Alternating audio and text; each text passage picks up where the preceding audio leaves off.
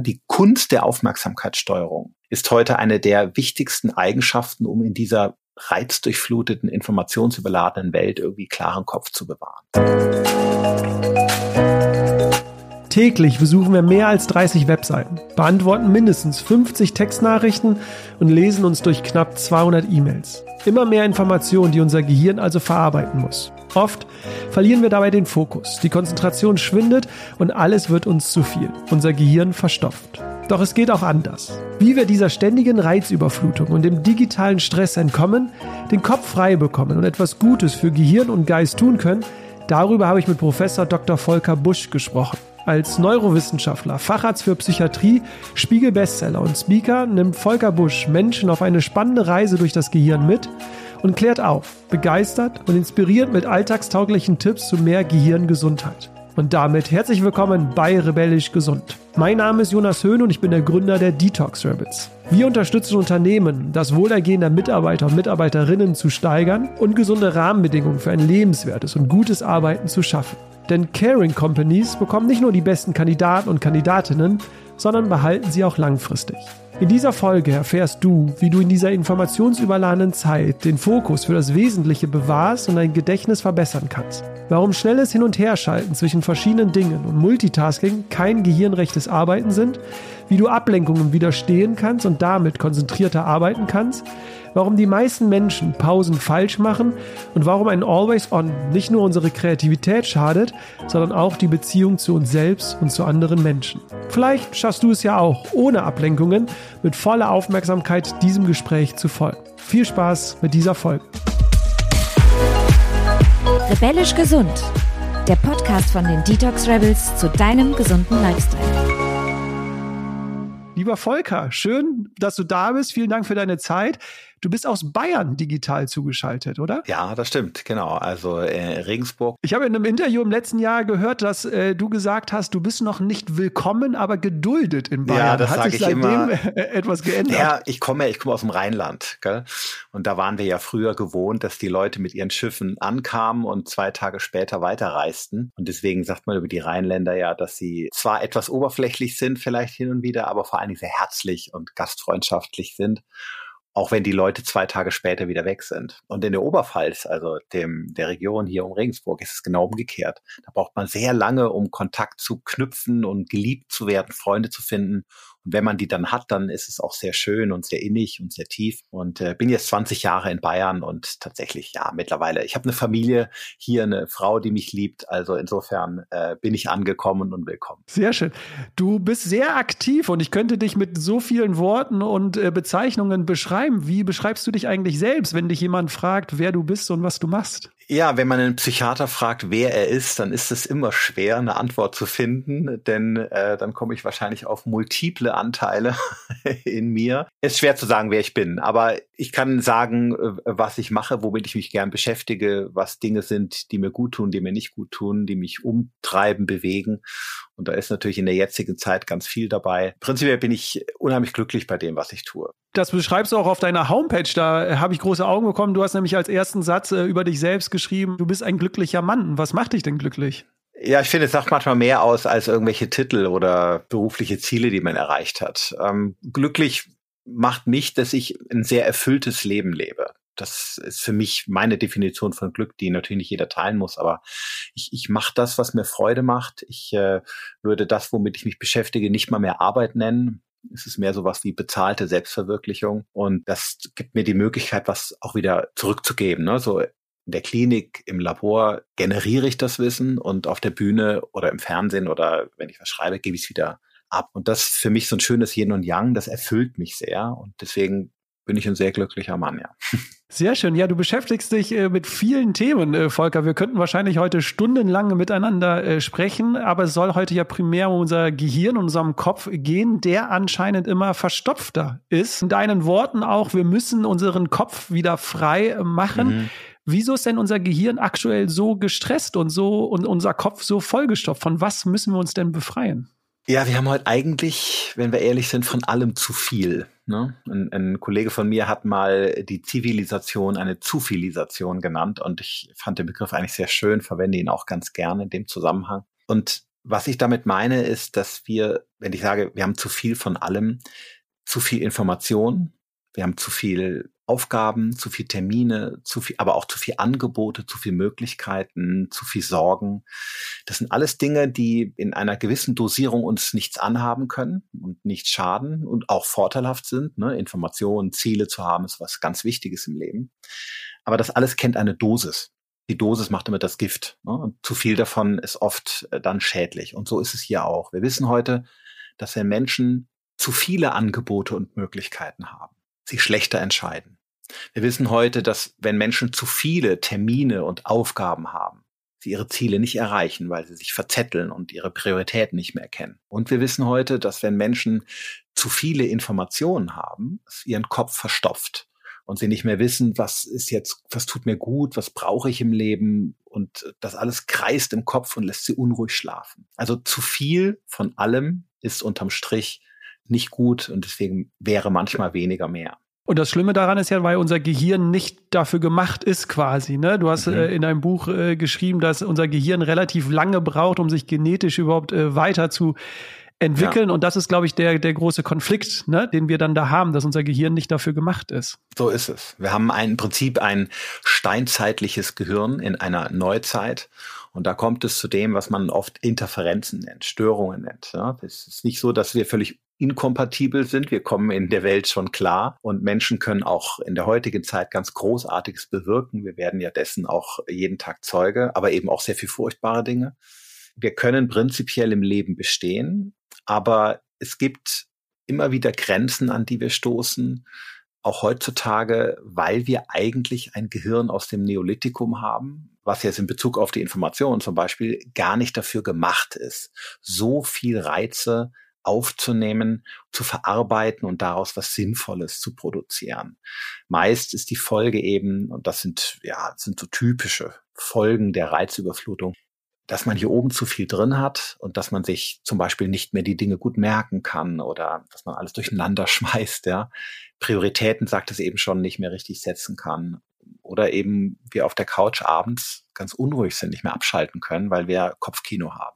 Du hast in deinem Buch äh, Sprachforscher äh, zitiert. Das fand ich total äh, faszinierend, mhm. als ich das gelesen habe, dass äh, wenn wir aktuell heute eine Wochenzeitung äh, lesen würden, dass das so viele Informationen äh, sind, wie damals ein Bauer im Mittelalter über das gesamte ja, genau. Leben irgendwie ähm, aufgenommen hat. Und ich glaube, das signalisiert oder verdeutlicht nochmal diesen Konflikt, ne, wenn unser Gehirn stehen geblieben ist, aber wir jetzt Informationen fast an, in einer Minute so viel aufnehmen wie damals quasi über das ganze Leben. Der Punkt ist gar nicht dabei, dass es reizphysikalisch uns überlastet. Also unsere Augen, unsere Ohren, auch die Nervenbahnen, die das ins Gehirn leiten, die sind damit nicht überlastet. Die können das. Der Punkt, wo die Überladung entsteht, ist da, wo die Informationen interpretiert werden und übersetzt werden. Ne, jede Information ist ja eine Botschaft. Und viele von denen richten sich heute mit dem Fingerzeig auf uns. Sie sind Appelle.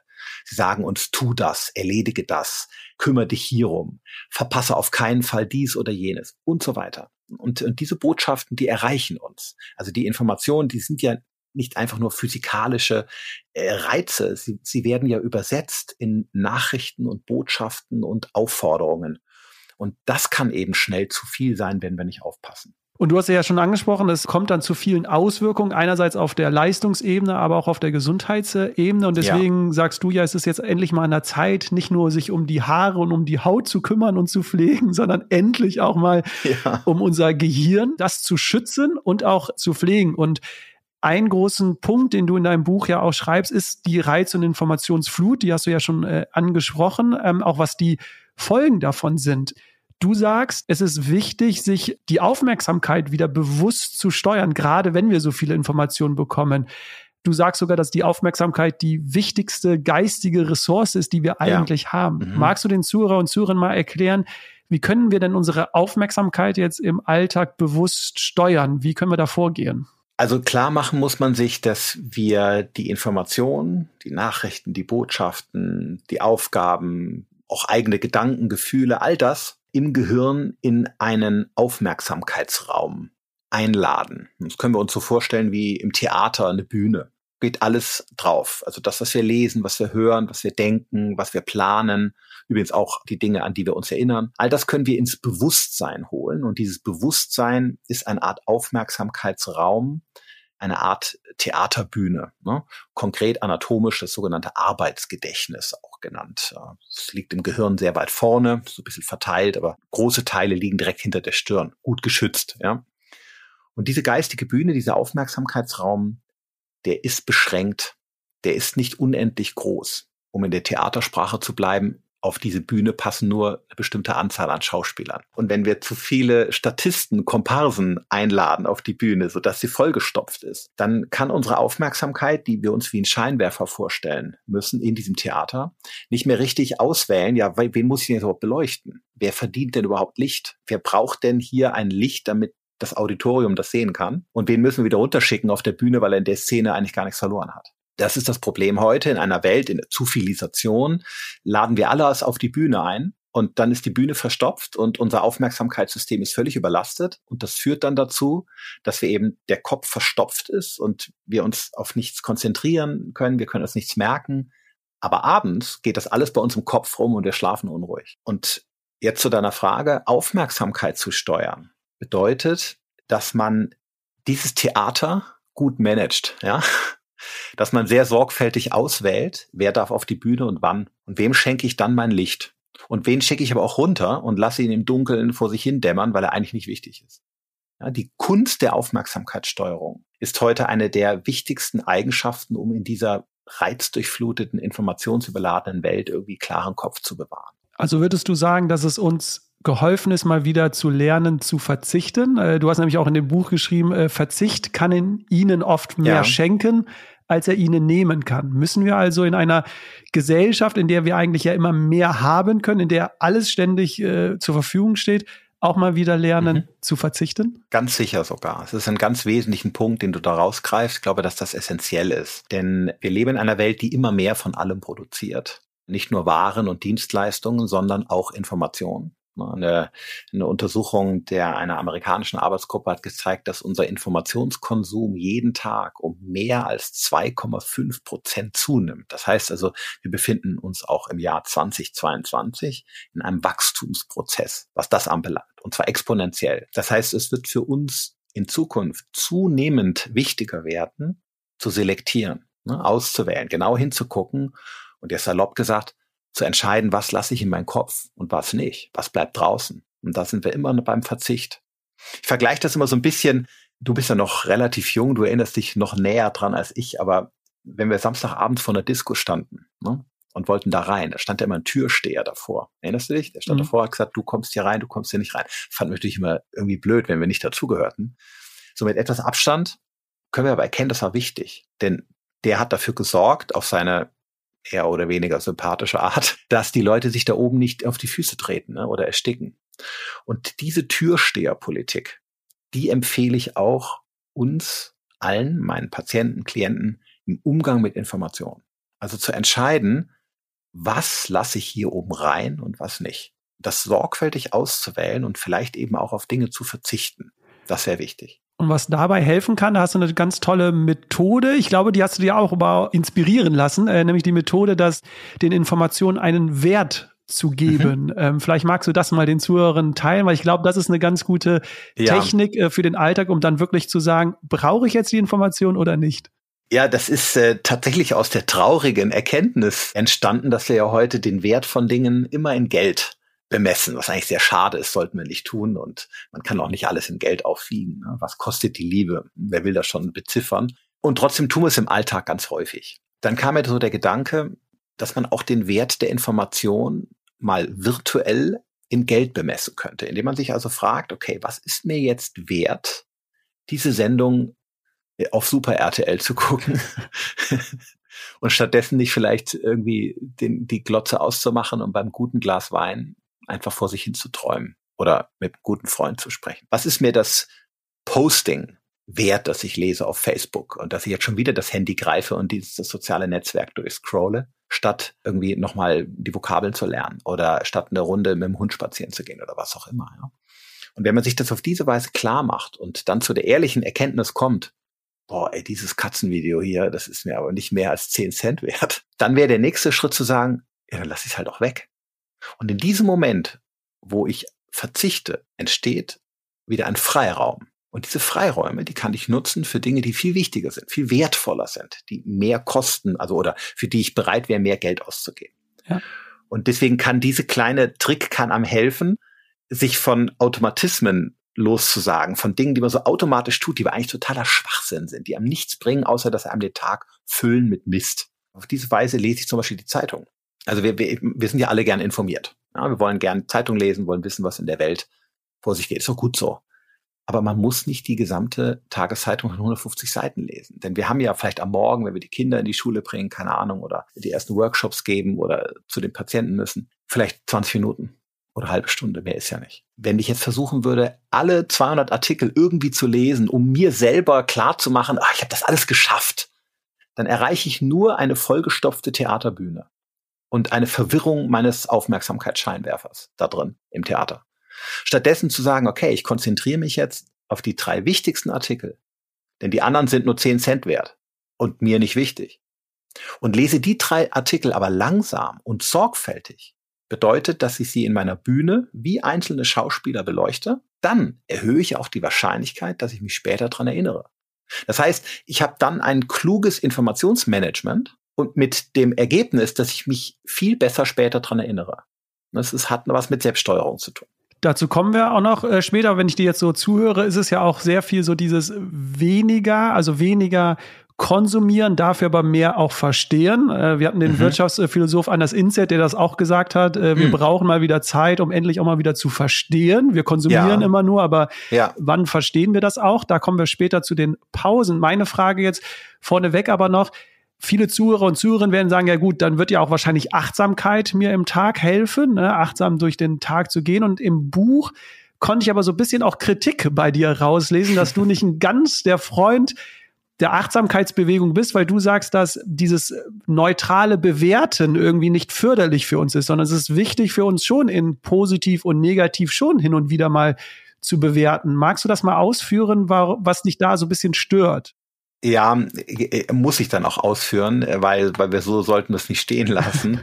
ich bin ein Freund von der Achtsamkeit. Also ich bin kein Gegner. Achtsamkeit meint ja prinzipiell etwas sehr Richtiges, sehr Gutes, nämlich seine Aufmerksamkeit nicht um jeden Preis festzuhalten an Dingen, die uns nicht gut tun und die sich vielleicht von selber klären, lösen und zu hadern äh, oder ständig die Dinge im, im, im Fokus zu behalten und äh, Probleme zu wälzen, sondern sich von Dingen zu trennen und ähm, etwas Abstand einzunehmen, so dass man sich auch wieder von ganz starken, zwingenden Gedankengefühlen lösen kann. Also insofern ein gutes Prinzip. Wo ich kritisch bin, ist, wenn wir das tun, was wir momentan machen. Wir hypen dieses Thema Achtsamkeit enorm. Ja. Es gibt überall Achtsamkeitsworkshop, Achtsamkeitstee, Achtsamkeits-App, Achtsamkeitssendungen, Achtsamkeitsschuhe. Ich weiß nicht, was, was wie diesen Begriff nicht alles verwendet wird. Und es wird immer mehr von einer Kultur mit einer guten Intention zu einer Technik, die sich durch alles im Leben zieht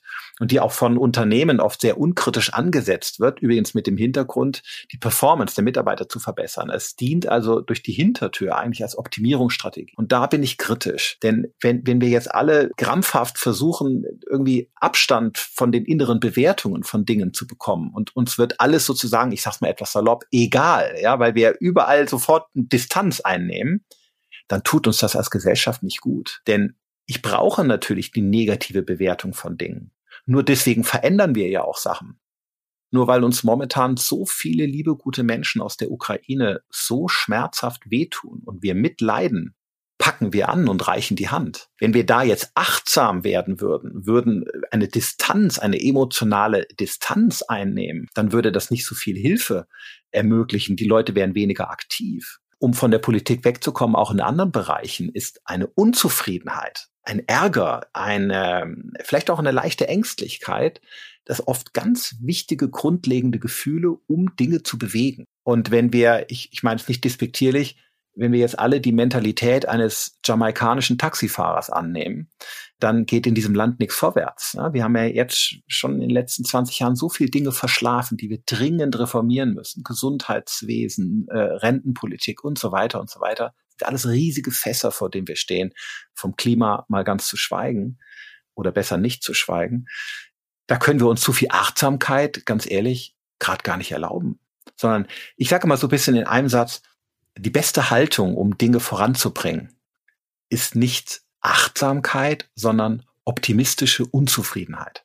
Ja, also ich finde das nicht gut, was da draußen ist. Ich will was ändern, aber ich bin zuversichtlich, dass ich das schaffe und ich mache es jetzt so und so. Und deswegen bin ich, äh, vielleicht ein Satz noch, deswegen bin ich da kritisch, wenn wir Achtsamkeit so völlig unkritisch, so als vermeintliche heilsbringende Lösung für alles jetzt in alle Bereiche unseres Lebens lassen und gar nicht verstehen, was meint Achtsamkeit denn eigentlich und was heißt sie vor allen Dingen nicht. Ne? Das, das meinte ich damit. Was wir aber daraus äh, ziehen können, glaube ich, und da würdest du mir jetzt bestätigen, ist, dass wir wieder bewusster wahrnehmen und auch die Momente wieder mehr genießen, also dass wir Absolut. auch wieder intensiver erleben. Ich war richtig erschrocken. Du hast in deinem Buch eine Studie äh, zitiert, dass 50 Prozent äh, der Befragten bei einer Massage nicht auf ihr Handy äh, verzichten ja, können. Also jede ne? zweite und das ist ja, glaube ich, die Kunst, die wir endlich mal wieder lernen dürfen, nicht diese ständige Ablenkung. Dazu kommen wir nämlich jetzt äh, zum nächsten mhm. Thema, weil das ist ja ein großes Problem, was du siehst, diese große Ablenkungssicht, dass wir noch nicht mal diesen Moment mhm. bei einer Massage genießen können, sondern irgendwie direkt auf dem Handy ähm, sind. Ne? Also das ist ja. Ja, das führt nicht nur zu einem oberflächlicheren Genießen in dem Moment, ja, wenn du sitzt auf der Couch und guckst eigentlich eine spannende Netflix-Serie und stattdessen shoppst du äh, online bei irgendeinem Store mit deinem Tablet, so dieses Second Screen Behavior, ne? Oder du liest einen Roman und lässt dich tausendmal unterbrechen durch irgendwelche virtuellen Nebensächlichkeiten oder die Massage, die du unterbrichst, weil du ständig auf dein Display guckst. Also alles Beispiele für oberflächlicheren Genuss. Es kommt dazu, dass unser Zeiterleben ein völlig anderes ist. Also wir haben ja heute das, die Grundbefindlichkeit, zu nichts Zeit zu haben. Ne? Für, für nichts wäre Zeit da. Und das ist prinzipiell ein gefühltes Problem. Kein reales, denn wir hatten noch nie in der Geschichte der Menschheit, zumindest in unserem Land, so viel freie Zeit wie heute. Gab mal einen OECD-Vergleich vieler, äh, auch europäischer, insbesondere europäischer Länder.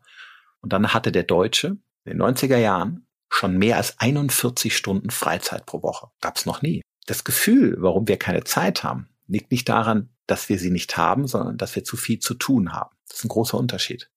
Und Studien zeigen etwas sehr Spannendes. Wenn wir unseren Tag zerhackstücken, also wenn wir uns ständig unterbrechen lassen, bei der Massage, ja, beim Fernsehschauen, beim Arbeiten, und wir unser Aufmerksamkeitsscheinwerfer in dem Theater muss ständig neue Schauspieler beleuchten, die immer wieder auf die Bühne kommen und andere werden runtergeschubst und kommen wieder neue, dann haben wir das Gefühl, am Ende des Tages für nichts Zeit gehabt zu haben. Und umgekehrt, wenn wir stattdessen die Schauspieler nacheinander einladen, ihre Rolle sprechen lassen und schicken sie dann wieder weg, dann entsteht eine größere Portionierung von Zeit, empfundener Zeit und dadurch auch eine unglaubliche Stressreduktion und Ruhe. Also wir können diese Geschwindigkeit, diese Hektik, diese Nervosität, das Gefühl viel besser bewältigen, indem wir die Zeit nicht so fragmentieren und die Dinge nicht so zerhackstücken. Genau, das ist, äh, glaube ich, eine, ein Fazit aus seinem Buch, was, ich, was bei mir sofort hängen geblieben ist, dass zu viele diese Unterbrechungen uns schaden, ähm, sozusagen, mhm. und wir lieber nacheinander was machen. Du hast auch die tiefe Stunde dort erwähnt, wo wir intensiv uns Zeit nehmen für eine gewisse Sache und uns nicht äh, ablenken lassen. Ich würde das jetzt nur langsam aufrollen, weil du hast so viele tolle Sachen dazu gesagt. Warum ist denn unsere Aufmerksamkeitsspanne so gering? Also du hast eine Studie zitiert, da äh, mussten Menschen arbeiten und die erste Unterbrechung, die kam nach drei Minuten im Durchschnitt. Mhm. Also mhm. ich weiß nicht, ob die Zuhörer und Zuhörer das mal selbst testen können. Setz dich mal an den Computer, versuch eine Aufgabe zu erledigen. Wann wirst du das erstmal abgelenkt? Also ich habe, ich muss sagen, ich muss jetzt was Peinliches gestehen ist ja nicht so, dass nur weil ich da so altklug drüber schreibe, dass ich das immer alles besser mache. Ne? Also mittlerweile bilde ich mir halt äh, schon ein, dass ich äh, auch das tue, was ich, was ich predige, woran ich glaube. Aber angefangen habe ich deutlich schlechter. Und äh, was ich selber gemacht habe und auch mal in Seminaren mit meinen Teilnehmern machte, kann ich jedem empfehlen, mal eine Kamera aufzustellen, die sich selbst filmt. Ruhig mal zwei Stunden hintereinander. Man muss sich das nicht alles am Stück dann anschauen. Das wäre relativ langweilig. Aber mal zwei Stunden den normalen Alltag am Schreibtisch filmen. Nach einer Viertelstunde hat man nämlich vergessen, dass man sich selbst filmt. Und dann guckt man sich das am Abend an und da ist man erstaunt, wirklich erstaunt, wie oft man sich selbst unterbricht oder unterbrochen wird. Diese drei Minuten sind also nicht unrealistisch. Sie sind Realität. Die Frage war jetzt auch genau, warum ist die Aufmerksamkeitsspanne ja. so gering? Die ist deswegen so gering, weil wir oder unser Gehirn begierig auf Neuigkeiten anspringt. Jede Ablenkung ist eine Information im weitesten Sinne. Ein Gedanke, ein Signal, ein Rauschen, ein Blinken, ein Rülpsen, ein Vibrieren, was auch immer in unserer Umgebung. Und diese Reize, auf diese Reize springen wir an. Und zwar wenden wir automatisch unsere Aufmerksamkeit dorthin und wir werden für diese Hinwendung, für diese Orientierungsreaktion sogar belohnt. Unser Belohnungssystem schüttet nämlich bestimmte Botenstoffe aus, die eine sofortige Zuwendung auch ja, belohnen. Und das macht plausibel, dass wir uns so gerne ablenken lassen. Einerseits freuen wir uns natürlich, wenn die Arbeit relativ schnell gemacht ist. Wir wollen den Artikel fertig schreiben und wir wollen die Excel-Tabelle zu Ende bearbeiten oder keine Ahnung. Wir wollen für die Prüfung lernen. Aber unmittelbar auf eine neue Information sich sofort dieser zuzuwenden, das ist viel belohnender. Und das ist das Vertragte. Um erfolgreich zu sein im Leben, muss man nämlich diese Ablenkung reduzieren und diese Impuls standhalten, sich sofort diesen Dingen hinzuwenden, auch wenn sie biochemisch belohnend sind. Das kann regelrecht süchtig machen. Ansonsten. Das heißt, äh, wir kommen gleich zu den äh, Lösungen. Du hast ja gesagt, vielleicht die Störungswellen zu beseitigen. Da gibt's ja ein paar äh, Lösungen. Aber jetzt nochmal mhm. festzuhalten, das heißt, wenn wir zwischen Aufgaben immer hin und her wechseln, also die E-Mail schreiben, aber fünf Minuten später telefonieren, dann wieder die Excel-Tabelle öffnen, das mhm. führt zu Fehlern. Und das ist jetzt nicht nur ähm, ein Selbstexperiment gewesen, sondern da sind ja tausende Studien, die das äh, belegen. Du hast auch die Oscar-Verleihung mal erwähnt, wo es ja zum tragischen äh, Fehler gekommen ist, als der falsche ja. Name gezogen worden ist. Also dieses genau. ganze Hin- und Herspringen, unser Gehirn mag das nicht. Unser Gehirn mag das nicht, denn man muss sich vorstellen, um auch in der Theatersprache nochmal als Bild zu machen, jedes Mal, wenn der Aufmerksamkeitsscheinwerfer umgestellt wird von einem Schauspieler auf den nächsten, dann geht in diesem Wechsel Licht verloren. Denn der, der Scheinwerfermensch braucht ja eine Zeit lang, um den Lichtstrahl wieder neu auszurichten und einzustellen. Das die Blende, das Objektiv und so. Und äh, das äh, dauert Zeit, man nennt es Aufmerksamkeitsrückstand. Und in dieser, in diesem Wechsel machen wir Fehler. Wenn wir also zu oft am Schreibtisch hin und her wechseln zwischen Dingen oder auch im Privatleben, dann hängen wir dazwischen immer durch. Ja? Sind wir nicht so präzise, äh, wir machen Fehler und ja, die können lustig sein, dass man eben den falschen äh, Film auf der Oscarverleihung prämiert. Und die können leider auch schrecklich sein, weil natürlich auch Menschen im Straßenverkehr dann irgendwie Menschen übersehen, die über die Straße laufen oder andere furchtbare Dinge passieren, die dann auch Leben kosten können. Aber wichtig festzuhalten, nicht nur Fehler, sondern du hast es eingangs erwähnt, es macht uns gestresster, äh, wir sind erschöpfter am ja, Abend. Das kommt dazu, genau. Das kommt dazu. Zu den Performanceverlusten kommt auch die persönliche Stressbelastung. Denn dieses Umschalten, ne, dieses ständige Programmwechseln, was wir sehr, sehr weit vorne machen im Gehirn, in der sogenannten Frontopolarregion, das strengt an und erschöpft uns. Ja, wenn wir uns diese Frontopolarregion vorstellen wie eine Fernbedienung, dann sind die Batterien am Ende des Tages leer weil das ständige Umschalten geht auf Kosten der Energie. Das merken wir auch. Wir kommen nach Hause nach einem anstrengenden Tag, wo wir auf tausend Hochzeiten tanzen mussten ja, oder auf tausend Baustellen zu tun hatten. Und wir mussten uns ständig irgendwie immer umschalten und uns neuen Dingen zuwenden. Da sind wir abends völlig kaputt, kommen nach Hause und haben keine Lust mehr ins Fitnessstudio zu gehen, haben keine Lust mehr auf Barbecue bei den Nachbarn vorbeizuschauen. Kann man eh nicht leiden. Wir wollen stattdessen irgendwie nur vor dem Fernsehen uns beriesen lassen und kein mehr sehen, kein mehr hören. Und das ist eine typische Folge dieser Erschöpfung, Mental Exhaustion auch genannt, dieses häufigen Task Switch, dieses Umschaltens es geht sogar so weit und jetzt äh, kommt der Humor, aber wir sind ja auch die Detox Rebels, wir dürfen rebellisch sein. Äh, du hast es in deinem Buch erwähnt. Sehr gern. Dass Kiffen sogar anscheinend schädlicher sei ja, als das, das Multitasking. Du ähm, glaubst gar nicht, wie oft ich auf diese Stelle angesprochen werde, wenn irgendein Radiomoderator anruft oder ein Redakteur. Äh, das ist tatsächlich natürlich ein Stück weit anekdotisch gemeint. Das war mal ein, eine Titelzeile der, ich glaube, Frankfurter Allgemeinen Zeitung als Reaktion auf eine Beobachtung an einer kleinen Probandenzahl in London, wo eine Forschergruppe berichtet hat, dass unser Intelligenzquotient in dem Moment fällt um satte neun Punkte, wenn wir uns Dingen gleichzeitig zuwenden, statt sie nacheinander abzuarbeiten. Und das ist relativ viel, neun Punkte. Ja. Natürlich erholt er sich wieder, äh, man ist nicht dement oder so, aber in dem Moment, wo wir zu vielen Dingen auf einmal Scheinwerferlicht versuchen zu schenken, sind wir bei nix richtig und dadurch eben neun Punkte schlechter. Und dann titelte die Frankfurter Allgemeine Zeitung, ja, dann könnte man ja auch kiffen, weil eine Zigarette Marihuana nur vier oder sechs Punkte sind. So. und das machte natürlich Schlagzeilen. Und das fand ich so nett, die Geschichte, dass ich sie im Buch dann auch erzählt habe. Ja. Wo du aber vielleicht mehr bestätigen würdest, wäre, wir müssen endlich mal versuchen, nicht überall zu sein, weil wir dann nirgendwo richtig sind. Ne? Ich ja. glaube, das mhm. können wir so so stehen lassen. Und ich kenne ja meine Zuhörer und Zuhörerinnen so langsam und ich weiß, dass die Second Screen da sehr verbreitet ist. Gerade, äh, glaube ich, auch im mhm. Berufsalltag. Ne? Wir, wir hören einem Meeting zu und parallel schauen wir auf dem Handy, welche neuen E-Mails äh, gibt's. Aber gerade diese Second Screen Time ist wie hin und her wechseln zwischen Aufgaben. Also auch das bitte zukünftig genau. Reduzieren quasi. Das ist der Wunsch von dir, oder?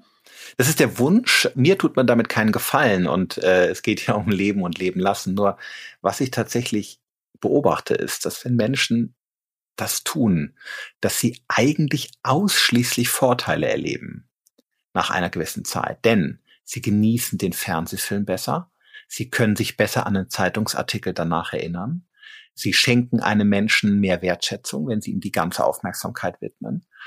Sie genießen ein Glas Wein viel intensiver und man ist weniger gestresst, wenn man teil, große Teile des Arbeitsalltags so verbringt. Das heißt, wir haben auf der Gesundheitsebene, auf der emotionalen Ebene und auf der Leistungsebene eigentlich nur Vorteile. Und insofern hoffe ich einfach, das ist mein Wunsch und das wollte ich mit dem Buch erreichen, dass jeder diese schöne Erfahrung macht, dass die Aufmerksamkeit was Wertvolles ist, was wir uns selber und anderen schenken können. Und dass wir uns nicht rund um die Uhr stehlen und klauen lassen sollten von irgendeinem Schwachsinn, dass die Ökonomie die Aufmerksamkeit natürlich entdeckt hat als, sag mal, Grundvoraussetzung, dass wir Waren kaufen oder Versicherungsverträge unterschreiben und so weiter und Reisen buchen. Das ist ja bekannt und das ist auch verständlich und das kann man auch nicht wegleugnen. Aber wir sollten etwas vorsichtiger damit umgehen und sie uns nicht ständig stehlen lassen, sondern sie für das einsetzen, was, was uns wichtig ist oder die, für die lieben Menschen, für die wir Verantwortung übernehmen. Dann steuern wir die Busse besser, dann bearbeiten wir Schreibtischarbeit besser, dann mache ich als Psychiater meine Anamnesen besser und so weiter und so weiter. Wir haben eigentlich nur Vorteile dadurch. Und was dabei helfen kann, ist es äh, für die Zuhörer und Zuhörerinnen, die es ausprobieren möchten, auch die Störungsquellen im Vorhinein ja zu reduzieren, zu beseitigen. Äh, da gibt's verschiedene Tipps, die du gerne mit uns teilen kannst, gerade was das Handygerät angeht, dieses digitale Gerät. Wenn wir ja. das schaffen, aus unserem Blickwinkel zu beseitigen, oder? Ich glaube, das hilft uns. Äh, genau, nur in gewissen Phasen. Ne? Das ist mir auch mal ganz wichtig, dass ich das erwähne. Ich bin überhaupt kein Feind digitaler Technologie, um Gottes Willen. Ich glaube, ihr, ihre Vorteile überschreiten oder übersteigen die Nachteile, ist ja völlig klar. Ich liebe auch mein Handy. Es liegt ja auch vor mir, wenn auch ausgeschaltet. Ich gebe das zu. Es geht um handyfreie Zonen. Es geht um Zonen, die ich mir und wichtigen Dingen schenke und die ich nicht verschenke und mir von Facebook und Instagram klauen lasse. Und wenn ich mir heute überlege, dass wir jetzt schon fast fünf Stunden im mittleren Lebensalter auf kleine Displays gucken, dann habe ich einfach das Gefühl, da ist eine Balance nicht mehr da. Und die Zahlen nehmen ja immer mehr zu. Also wo soll denn das noch hinführen? Und das ist einfach so der, der Punkt, wo ich wieder jetzt äh, an diese Überdosis, auf diese Überdosis zu sprechen komme. Einfach nicht übertreiben, sondern sich immer handyfreie Zonen nutzen, tiefe Stunden, du hast es schon genannt, die ich verschiedentlich verwenden kann. Ich habe ja Beispiele genannt.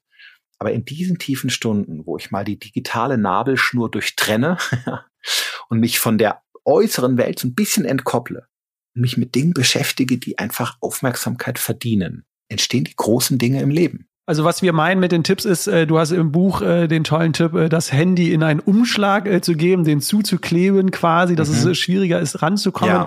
Es würde natürlich auch schon helfen, allein das Handy aus dem Blickwinkel. Auch da gibt es ja Studien, die besagen, dass 75 Prozent der Produktivität äh, sinkt, wenn man allein immer nur das Handy sieht. Und du argumentierst das so schön, weil unser Gehirn versucht, mit Energie nicht quasi sich ablenken zu lassen. genau. Und dadurch fehlt ja die Energie bei den anderen Sachen. Wenn du ganz konkrete Vorschläge hören möchtest, die Überschrift über all dem ist, dass wir Tricks und Kniffe brauchen, um uns selbst so ein bisschen zu bescheißen. Ich sag mal so ein bisschen hemdsärmlich. Denn ne, die Sucht oder die Suche nach neuen Dingen ist so groß, da müssen wir unser Belohnungssystem so ein bisschen umgehen.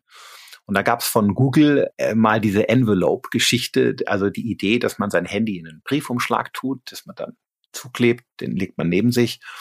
Und wenn es dann bimmelt oder man sieht irgendwie im Startbildschirm durch diesen Umschlag, dass da irgendwas leuchtet, dann geht man eher nicht dran, weil es sehr aufwendig ist, diesen Umschlag aufzureißen und nachzugucken. Möglicherweise sieht man es oder hört man es auch gar nicht.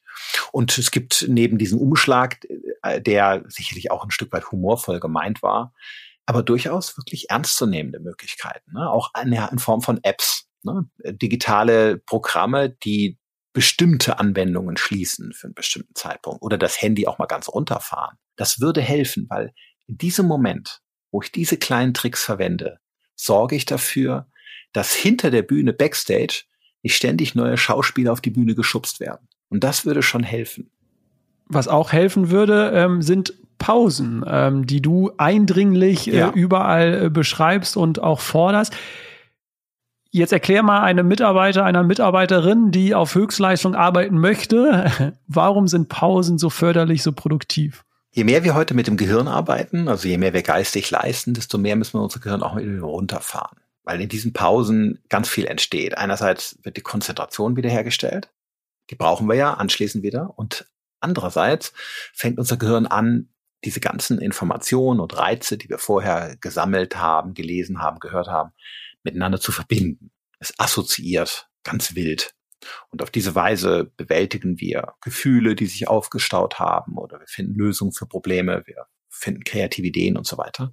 Das passiert in Pausen. Und wenn wir diese Pausen wegrationalisieren und uns nicht gönnen, nicht zugestehen, dann nimmt unsere Leistung ab. Also in Bezug auf die Konzentration beispielsweise ist es so, dass sie bei erwachsenen Menschen nach 60 Minuten schon merklich sinkt und nach 90 Minuten praktisch weg ist. Und dann können wir vielleicht noch Schreibtisch aufräumen, ein paar Kleinigkeiten machen, aber wirklich kompliziert denken gelingt uns dann nicht mehr so gut.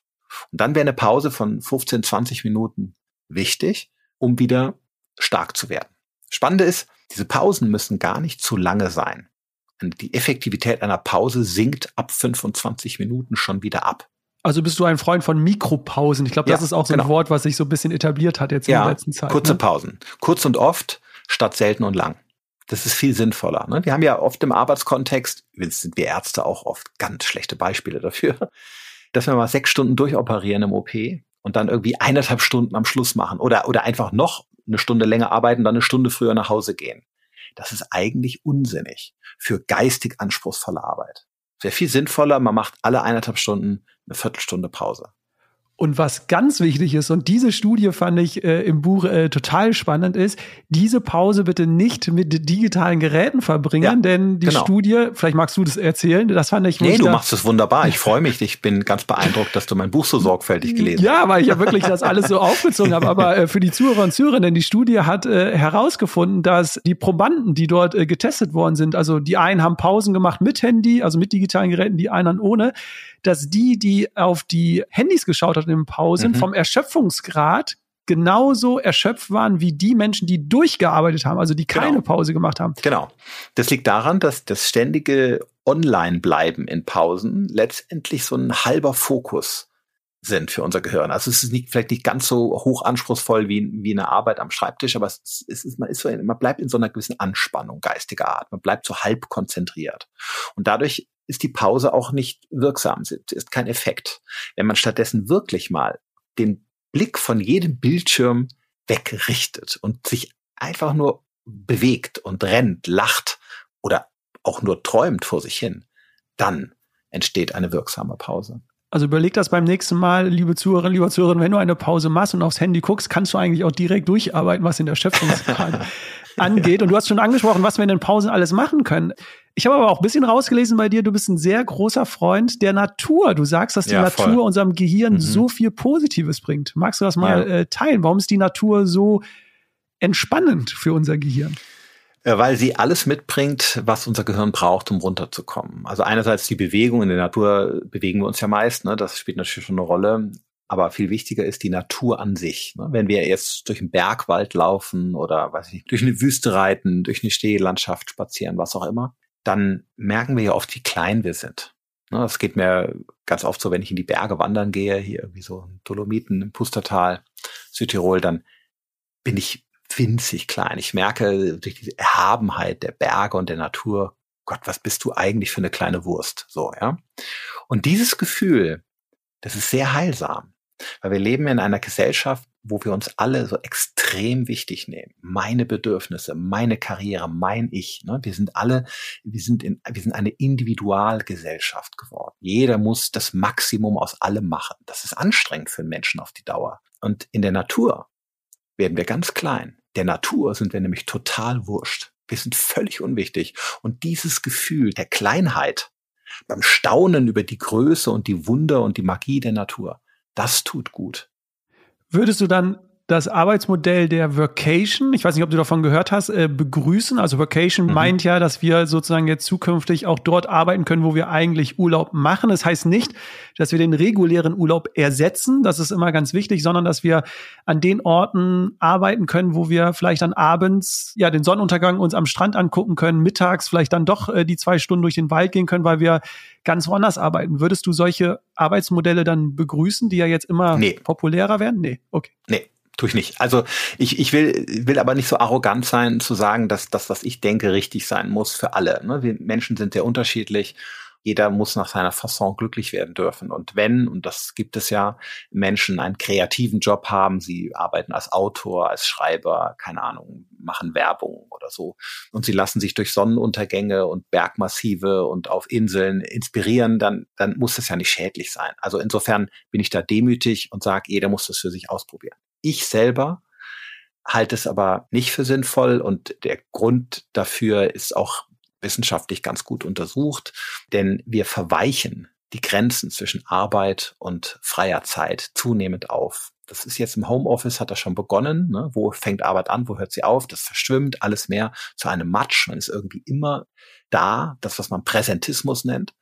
Und das wäre jetzt bei Workation natürlich nochmal eine Potenz erhöht, wenn ich an den Orten, an denen ich eigentlich runterkommen soll, rauskommen soll aus allem und alles, was mit Leistung, Effizienz zu tun hat, hinter mir lassen soll. Wenn ich ja jetzt auch noch meinen Laptop aufklappen soll, dann führt das natürlich zu einer zu einer Diffusität, ja, an Wahrnehmung, die letztendlich alles miteinander verschwimmt und dann hat unser Gehirn keine Chance mehr, an bestimmten Orten mal wirklich zur Ruhe zu kommen und alles zu vergessen. Weil es da das Gehirn direkt verbindet, ah, hier hast du auch mal schon gearbeitet. Hm, okay. Genau, also ich sage immer, so in, in meinen Seminaren sage ich mal gerne, nur wer rauskommt, der kommt auch runter. Und wenn wir nirgendwo mehr rauskommen, weil wir überall unsere E-Mails lesen und weil wir überall arbeiten und überall in, an jedem Ort der Welt in irgendeinen Laptop gucken, dann kommen wir nirgendwo mehr raus. Und dann kommen wir eben auch an keinem Ort der Welt wirklich noch runter. Und hm. das ist eigentlich ein Preis, den zumindest ich nicht bereit wäre zu zahlen. Volker, es gibt äh, viele Studien, auch äh, vor deinem Buch schon, dass Pausen Produktivität steigert, die Fehler reduziert. Ne? Also ich glaube, das Wissen ist in den letzten Jahren, glaube ich, hoffentlich endlich mal angekommen, ne, dass Pausen wirklich diese Produktivität steigern eigentlich. Und deswegen wäre jetzt so meine Frage an dich. Und trotzdem fällt es ja, wenn ich so in meiner Umgebung schaue, natürlich auch auf mich selbst, fällt es uns trotzdem schwer, diese Pausen wirklich im Alltag umzusetzen. Und da wäre so meine Frage an dich so, was muss denn äh, passieren quasi, dass wir diesen Schalter in unserem Kopf endlich mal umlegen und anerkennen, dass wir diese Pausen machen? Ich glaube, wir haben einfach keine gute Pausenkultur und die muss sich entwickeln. Also da reden wir nicht von einem Kippschalter, sondern eher von einem Bewusstsein dafür, was Pausen Gutes mit uns machen. Und wenn wir das eduzieren, wenn wir das äh, Kindern bereits in den Familien vorleben, wenn wir das in der Schule auch entsprechend propagieren und äh, als Lehrer auch unterstützen, dann haben wir eine Chance, dass die Generation, die heranwächst, das auch im Arbeitsleben zunehmend für sich in Anspruch nimmt. Insofern also keine Technik von Montag auf Dienstag, sondern eine Kultur, die sich wieder mehr entwickeln muss. Wir waren zu sehr in der Performance-Kultur quasi, ne? Ja, 100 Prozent, 100 Prozent. In der Turbo-Leistung, die rund um die Uhr in einem 24-7-Rhythmus irgendwie performen muss. Ne? Weil wir eigentlich, ja, wenn wir ehrlich sind, unsere Computer nachahmen, ne? die das können. Dein Rechner, mein Rechner surrt ja schon seit Stunden ohne Pause, brauchen die auch nicht. Aber sie nachzuahmen ist ja eigentlich dumm. Weil, weil unser menschlicher Geist diese Schwingung, dieses Yin und Yang braucht, ne? zu jeder Anspannung die Entspannung, zu jeder Belastung die Entlastung daran sollten wir uns erinnern und das sollten wir für uns in Anspruch nehmen dürfen, dazu stehen. Und ich hoffe, dass durch diese Erkenntnis und meinen bescheidenen Mitteln, deinen Mitteln, Menschen darauf aufmerksam zu machen, dass auch wieder ein Stück weit mehr zurückkommt in unserer Gesellschaft. Würden wir dann auch die Angst vor der Langeweile mal wieder verlieren?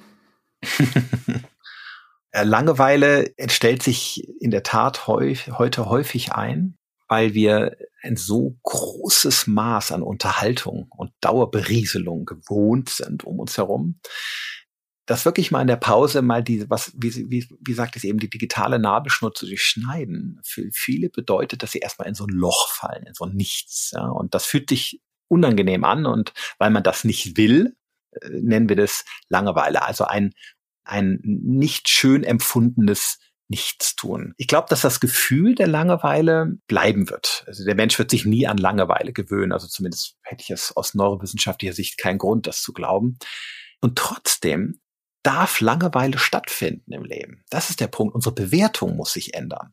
Das ist nicht schlimm, wenn wir uns in fünf Minuten ohne Pause in einem Straßencafé, in dem wir auf unseren Lebenspartner warten, der sich verspätet hat, ja, uns mal auch langweilen dürfen. Das, die, wir müssen das nicht in der, in der Sekunde, in der das Gefühl entsteht, sofort uns ablenken mit irgendeinem Schwachsinn im Handy. Denn wenn wir diese Langeweile ein bisschen aushalten, dann entsteht hier oben ganz viel. Das sind die konstruktivsten Momente in unserem Gehirn. Dann kommen wir auf Ideen. Dann gucken wir die Menschen in unserer Umgebung an. Wir entdecken Dinge. Wir kommen auf einen Einfall, den wir uns dann aufschreiben. Vielleicht finden wir eine Lösung für ein Problem, mit dem wir uns schon tagelang schwanger getragen haben und so weiter. Also in diesen vermeintlichen Momenten des Nichtstun passiert hier oben ja genau das Gegenteil, nämlich ganz, ganz viel. Und deswegen ist Langeweile, wird es immer geben und das wird auch immer unangenehm sein. Aber wenn wir unsere Bewertung ändern in einer medialen Gesellschaft, dass das auch zum Menschen dazugehört und das ein Stück weit aushalten und gucken, was aus ihr erwächst, dann, äh, glaube ich, haben wir alle einen zusätzlichen Gewinn an Lebensqualität. Und das äh, wird jetzt so der letzte Themenschwerpunkt in dieser Folge. Und da bin ich ganz gespannt äh, auf deine Ausführungen, denn Du sagst auch, dass diese Pausen, die wir vermehrt brauchen, nicht nur für Entspannung förderlich sind, für Kreativität, hast du gerade gesagt, und und und, sondern auch zu einer eigenen Identitätsbildung. Also wir kommen wieder besser ja. mit uns selbst, aber auch mit anderen Menschen mhm. in Kontakt. Magst du das mal mhm. ausführen, weil ich das ja so das Gefühl habe, dass viele Menschen, gerade auch vielleicht die jüngeren Menschen, nicht mehr so ganz bei sich selbst sind und auch gar nicht mehr wissen, mhm. was will ich eigentlich, was tut mir gut, was tut mir nicht gut um emotional reif zu werden und psychisch stabil, ist es wichtig, dass wir uns immer auch mit uns selbst beschäftigen. Selbst wenn die Gedanken und Gefühle, die uns dabei hochkommen, unangenehm sind. Ja, und, und das ist etwas, was wir prinzipiell heute nicht mehr, zumindest nicht mehr alle, gerne wollen. Wir gehen unangenehmen Gefühlen und kritischen Fragen an uns selbst gerne aus dem Weg und beschäftigen uns lieber mit irgendeinem Blödsinn, lenken uns ab, betäuben uns, wie Schmerzen durch ein Glas Whisky. Aber wenn man nüchtern ist, sind die Schmerzen wieder da. Und so ist es hier oft auch. Und die fantastischen Unterhaltungsmöglichkeiten bieten uns hier natürlich auch eine dankbare Möglichkeit, uns zu betäuben. Ne?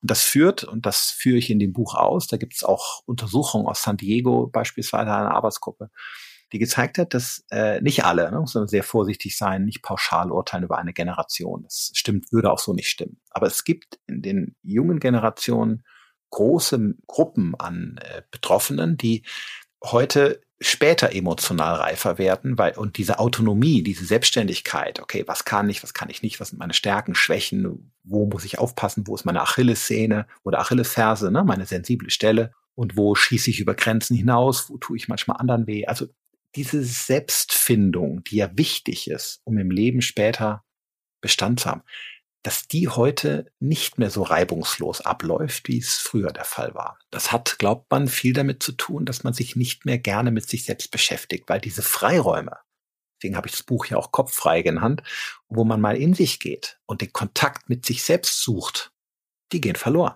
Die werden heute komplett ausgefüllt mit YouTube oder Facebook oder was auch immer. Und diese Momente sind aber wichtig. Das sind Entwicklungsmomente, die selbst wenn sie mal eine Träne kosten, das gehört zum mentalen Mündigwerden dazu. Das kann Google nicht für uns übernehmen, sondern nur, indem wir in uns selbst spazieren gehen, sozusagen. Und das sollten wir uns von den vielen Unterhaltungsmöglichkeiten nicht kaputt machen lassen. Das ist auch eine Art der Aufmerksamkeitssteuerung. Nur geht der Scheinwerfer nicht auf die Außenwelt, sondern auf uns selbst. Und das Ergebnis sind dann auch bessere Entscheidungen, denn das merke ich so im Alltag, dass ich oft genau. mich nicht entscheiden kann, weil ich alle Daten, Fakten zugrunde lege, rational über alles Mögliche nachdenke, was hat jetzt Vorteile, Nachteile, aber die Intuition sozusagen äh, fehlt quasi von uns, das Bauchgefühl, mit welcher Entscheidung könnte ich denn jetzt vielleicht besser leben? Also es geht ja gar nicht darum, was ist richtig und falsch, sondern mit was kann ich besser leben? Genau, was ist stimmig? Ne? Das Ziel ist nie, richtige Entscheidungen zu treffen, das kann man nicht, sondern stimmige Entscheidungen, mit denen man leben kann, die sich gut anfühlen, zu denen man auch stehen kann in Zukunft. Und um das zu gewährleisten, brauche ich ein Bauchgefühl. Jetzt, und zwar nicht im Sinne einer transzendentalen Erfahrung, ja, einer kosmisch-göttlichen Eingebung oder so. Das ist natürlich alles Esoterik und völliger Blödsinn. Sondern gutes Gefühl aufgrund von Erfahrung, ja, das ist richtig, das ist mein Weg und das, das mache ich so, das kenne ich so und das tut mir gut. Und um diesen Erfahrungsschatz aufzubauen, brauche ich viel Auseinandersetzung mit mir selbst. Und das sehen wir bei leider eben auch vielen Menschen, übrigens in jedem Alter, aber auch bei Jüngeren, die ihre Entscheidungen oft von dem abhängig machen, wo sie Likes bekommen, was der sagt, was sie dort gelesen haben. Sie machen es also von externen Faktoren abhängig, statt von internen. Und man kann ihnen das gar nicht vorwerfen, denn wenn ich mich nie mit mir auseinandergesetzt habe, dann habe ich diese interne Informationsquelle auch nicht. Aus welcher Quelle soll die sich entspeisen, wenn ich völlig unaufmerksam durch die Welt gehe und immer nur abhängig mache von dem, was ich da draußen sehe und was gerade in ist und en vogue ist oder modern ist ich muss mich mit mir selbst beschäftigen, zu meinem eigenen Weg kommen. Und das meint diese Kontakte mit sich selbst. Und das steigert aber auch die Verbundenheit mit anderen Menschen. Du hast, das war ganz traurig, du hast eine Studie zitiert, wo Menschen eine größere Verbundenheit zum digitalen Gerät verspürt haben als zum Nachbarn, zum Haustier, zu Arbeitskollegen. Also da war dann kurz bei mir so, okay, wenn wir schon so weit sind, dann brauchen ja. wir endlich jetzt die Pausenkultur, so wie du es sagst. Ja, das äh, ist auch sicherlich anekdotisch insofern, dass ich hoffe, dass es unterm Strich nicht so wäre. Aber wenn es, wenn man wirklich Menschen befragte, dann kam bei Befragung raus, dass die meisten von ihnen eher bereit wären, auf den Nachbarn, die Kollegen sowieso, aber viele eben auch auf ihr Haustier und fast die Hälfte sogar auf ihren Partner zu verzichten bereit wäre als auf ihr Handy. Oh, das sagt dann schon was aus auch, ne? Leider ja. Volker, wir sind so langsam am Ende angekommen. Lass uns mal einen Blick in die Zukunft äh, werfen. Wie geht's denn jetzt weiter? Wie entkommen wir dem digitalen Stress, dieser Reizüberflutung? Äh, was ist da so, was sind da deine Gedanken aktuell? Wie geht's jetzt weiter? Also wie es mit der Welt weitergeht, kann ich auch nur bedingt sagen. Ich, ich bin aber überzeugt davon, dass es eine Steigerung geben wird. Digitale Technologien werden noch mehr Nischen in unserem Leben erobern, Freiräume okkupieren und es wird noch mehr Möglichkeiten geben, alles, was wir tun, über unser Handy zu machen. Und das will ich jetzt auch gar nicht nur schlecht reden, das kann ja auch viele Vorteile mitbringen, Arbeitserleichterung, Vereinfachung von kommunikativen Abläufen und so weiter. Aber es wird aus diesem Grund für uns umso wichtiger werden, dass wir mündig bleiben im Umgang mit den Dingen. Und ich persönlich würde mir tatsächlich wünschen, dass man mag das für naiv halten, dass es in der Schule auch als, ja, vielleicht nicht eigenes Unterrichtsfach, aber zumindest auch als Teil des Umgangs mit digitalen Medien vermittelt werden würde. Also Digitalkompetenzen wie gehe ich damit um, aber nicht, wie ich ein Tablet bediene. Das halte ich für banal. Ja. Das können die Kinder in zehn Minuten lernen. Das, das ist keine Digitalkompetenz, sondern was tut mir gut? Ne? Türsteherpolitik. Was lasse ich rein, was nicht? Wo gehe ich Dingen aus dem Weg und wo, welchen Informationen kann ich vielleicht auch vertrauen? Ne? Also auch Quellen recherchieren gehört dazu, Fakten von Fakes unterscheiden, wäre auch ein Teil der Digitalkompetenz. Dann zweiter Teil, haben wir darüber gesprochen, wie kann ich Konzentration lernen? Ne? Wie lasse ich mich am Schreibtisch weniger unterbrechen? Und wie kann ich Ablenkungen von mir halten, sei es mit äh, Scheuklappen an den Brillen. Ich habe ja viele Beispiele im Buch genannt, wie das andere berühmte Menschen geschafft haben. Das kann man lernen, ne? Von Briefumschlägen, digitalen Apps. Wir haben ja einiges angesprochen. Und der dritte Aspekt auch, wie kann ich lernen, auch mal den Scheinwerfer auf mich zu richten?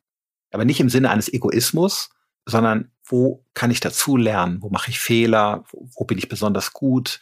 Wo will ich hin? Was ist meine Bauchstimme? Was ist meine Intuition?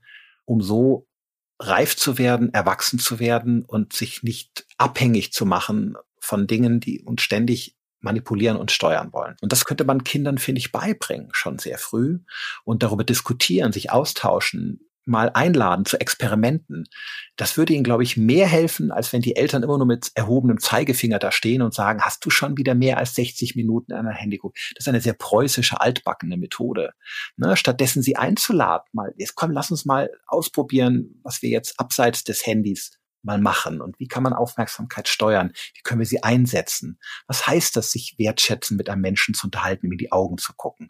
Was heißt es, sich auf die Arbeit zu konzentrieren und so weiter? Das sind doch Dinge, die können wir vermitteln. Ganz spielerisch, liebevoll, versöhnlich.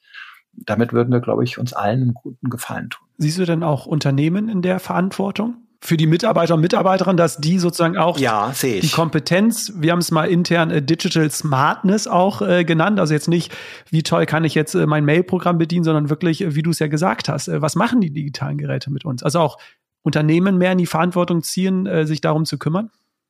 Nicht in einem erzieherischen Sinne oder pädagogischen Sinne. Man kann aber durchaus Fortbildung anbieten, Weiterbildung. Aber man könnte unabhängig von den Fort- und Weiterbildungen als Unternehmen dafür sorgen, dass eine gewisse Anzahl an Störungen auch fernbleibt von den Mitarbeitern. Beispiel in der Corona-Pandemie, ich weiß nicht, wie du es beobachtet hast. Jeder hat plötzlich Digital Devices verwendet und die schicken Teamsitzungen gemacht und alles per Zoom-Konferenzen. Ganz ehrlich, das hat bei vielen dazu geführt, dass sie am Ende des Tages nach Hause kamen, sich gefragt haben, was haben wir eigentlich heute gemacht? irgendwie, ich habe dieses Meeting gemacht und den angerufen, haben wir da uns nochmal äh, getroffen virtuell, weil wir können das ja jetzt. Aber die eigentliche Arbeit ist liegen geblieben. So. Und da können Unternehmen tatsächlich helfen und Verantwortung übernehmen, dass sie den Tag nicht so fragmentieren und zerschießen mit irgendeinem Blödsinn, sondern dass man den Leuten auch wieder Fokus schenkt. Ununterbrochene Zeit, in denen sie in Ruhe was durcharbeiten, Stress reduzieren und abends vielleicht noch Scheinwerferlicht übrig haben für schöne Dinge, weil die Fernbedienungsbatterien noch voll sind eine Pausenkultur auch zu etablieren im ja, Unternehmen, auch. dass genau. Stress nicht wichtig ist oder nicht äh, Stress sozusagen ein, ein Macht, ein Statussymbol ist quasi. Ich muss eine Zoom-Konferenz nicht um 12.45 Uhr ansetzen. Weil dann führt es nämlich genau dazu, dass die Leute ihre Pause ausfallen lassen. Das ist ja die, die, die Hauptzeit der Pause. Volker, äh, vielen, vielen Dank erstmal für deine Zeit, Gerne. für die spannenden Impulse. Wer ein bisschen angefixt ist und mehr über dich erfahren möchte, du bist sehr aktiv auf äh, YouTube mit ganz vielen äh, Videos. Du hast jetzt dieses Buch rausgebracht, im letzten Jahr schon äh, Kopf frei, was ich wirklich an dieser Stelle sehr empfehlen kann, weil da nicht nur tolle Tipps drin sind, sondern auch sehr viele Studien auch äh, zitiert werden, um da wirklich mal ein bisschen tiefer reinzugehören. Du hast aber auch einen eigenen Podcast, äh, Gehirn gehört. Du schreibst an einen Blog, also du bist wirklich äh, umtriebig. Wer dich finden möchte, alles, glaube ich, unter dem Stichwort Volker Busch wird man dann auch finden. Sehr schön. Volker, vielen Dank äh, dir. Und äh, lieber Zuhörer, liebe Zuhörerin, egal wo du bist, noch einen schönen Tag und macht's gut. Bis dann. Tschüss. Dankeschön. Alles Gute. Ciao.